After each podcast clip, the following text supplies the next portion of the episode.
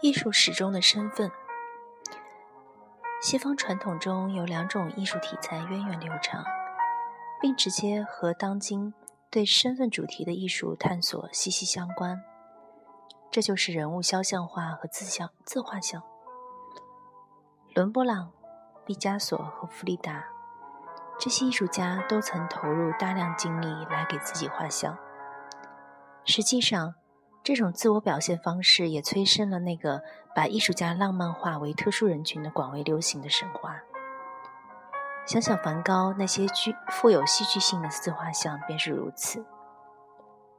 更接近我们时代的，包括英国画家弗朗西斯·培根和美国波鲁大师安迪·沃霍尔在内的二战后著名艺术家们，也创作了大量人物肖像。和自画像系列，采用此类题材的每位天才艺术家的独特创作方式，都使传统重新焕发了生机。比如培根的作品，显示了艺术家那令人啧啧称奇的创作能力：一方面将具体人物画得惟妙惟肖，同时又能使其绘画展现出一种富有表表现力的扭曲。欧霍尔则则通过原始的、几乎是机械的运动运用色彩，创造了知名人物的大众传播、大众传媒肖像。在当代，不少艺术家仍遵循我们耳熟能详的肖像画和自画像传统，继续创造图像和艺术物品。美国艺术家查尔·克鲁斯。亚历克斯·卡茨和苏珊娜·科菲，英国艺术家卢西安·弗雷弗洛伊德，意大利艺术家弗朗切斯科·克莱门特，以及中国艺术家张小刚，都向我们展示了透过艺术风格三棱镜的折射，人物肖像可以用何种方式呈现出来。艺术和人类身份之间深刻的隐含的联系，始终贯穿艺术史。世界如何观看你，你又如何审视自己，又如何看待他人？这些人类身份的基本维度，无论是在古希腊、撒哈拉沙漠以南的南非洲地区，还是在中国的唐朝，都对艺术家的思想、感情。富于创意的表现手法产生影响。无论是在个人还是更广阔的文化层面上，一件艺术品的内容、题材、形式属性以及选材，都反映了艺术家及其目标观众的身份特点。虽然历史上艺术和身份间的联系始终存在，然而离。人们理解自身、建构自身身份的方式，却屡经变迁。在某些时期和某些社会里，这些变化看起来几乎如冰河位移般缓面、缓慢和微妙；而在另一些时期，这些畸变的发生却宛如洪水般迅猛。比如，深刻的社会、政治和科学变化。曾是欧洲和北美启蒙运动的主要标志。这些变化改变了人们理解自身的方式。自1776年美国独立战争伊始，围绕着围绕着自决权的一系列斗争，产生了新的民主秩序。在这个秩序下，个人开始被视为是其集体是是其。自由意志的实施者，而不是稳固的社会结构的一部分。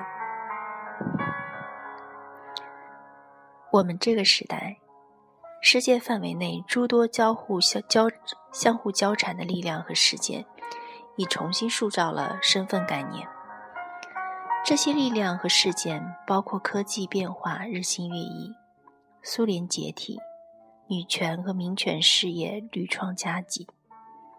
欧美以外社会的世界影响与日俱与日俱增，信息传输速度飞速飞突飞猛进，经济体系日益全球化，以及女性主义、后现代和后殖民理论对一系列知识文化领域产生影响。当然，这些变化并非无处不在，且分分布也不均衡。然而，过去二十五年里，却发生在形形色色的社会中。环太平洋地区的经济增长，欧洲大部分统一于同一货币体系下，以及南非种族隔离制的土崩瓦解等，就是典型的例子。即便社会变革时伴随着紧缩或逆转，发生于整个社会结构内部的这些变革，也会不可避免地影响到艺术家。一种全新的国际意识。一种对可能性的全新认知，产生了对为人意义的全新理解。接下来，这些理解在对人类身份的艺术刻画中得以体现，而这种刻画看起来和过去的艺术迥然不同。目前，对多种身份的兴趣，是对身份的相关性的再发现和重新阐释。例如，通过贸易和殖民，19世纪和20世纪初的欧洲人充分意识到世界其他地方文化的存在。当身份概念的最近的不断变化折射了发生在其他时期那些戏剧性的、具有决定意义的相互作用时，当代艺术家对问题提出了新的阐释。这个问题就是：为人到底意味着什么？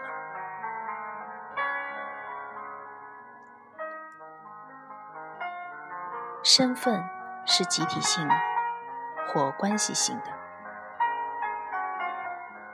二战结束不久，身份就成为欧美艺术生产的核心主题。对于战后那些艺术家来说，身份意味着个体的身份。二十世纪晚期，对一种和谐统一、独一无二的内在自我的信任，以及对个人有能力脱离社会独立行动的相信，都遭到严重质疑。这种挑战来自于哲学家、社会活动家、艺术家、心理学家以及其他对终极真理的所有主张持怀疑态度的人。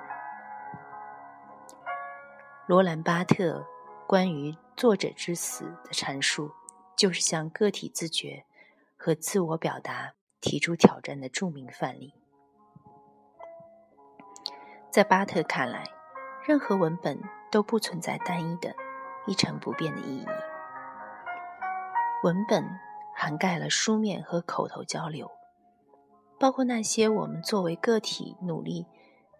去表现个性和身份而进行的交流。文本创始者并非文本意义的最终权威。每位读者、接受者都基于语言对自身产生的影响而形成自己的阐释。出于种种原因，巴特和其他批判思想家对强调身份的单一性和唯一性感到怀疑。反而重点讨论人，除任何推动人类行为的无意识动机之外，讨论人如何受外，如何受外在与自身的强大力量的影响。与对独立个体身份的关注形成对比。当今天的西方艺术家和理艺术理论家使用“身份”这个词时，通常指涉的是一种。社会和文化身份。一位热衷于身份主题的当代艺术家不仅会问：“作为个体的我到底是谁？”还要问：“作为群体成员的我们又是谁？”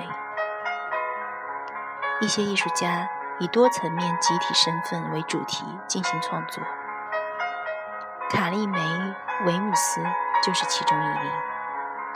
他的摄影作品。餐桌系列由二十幅无标题照片组成。这里展示的就是其中一幅，同一女主人公出现在所有照片里。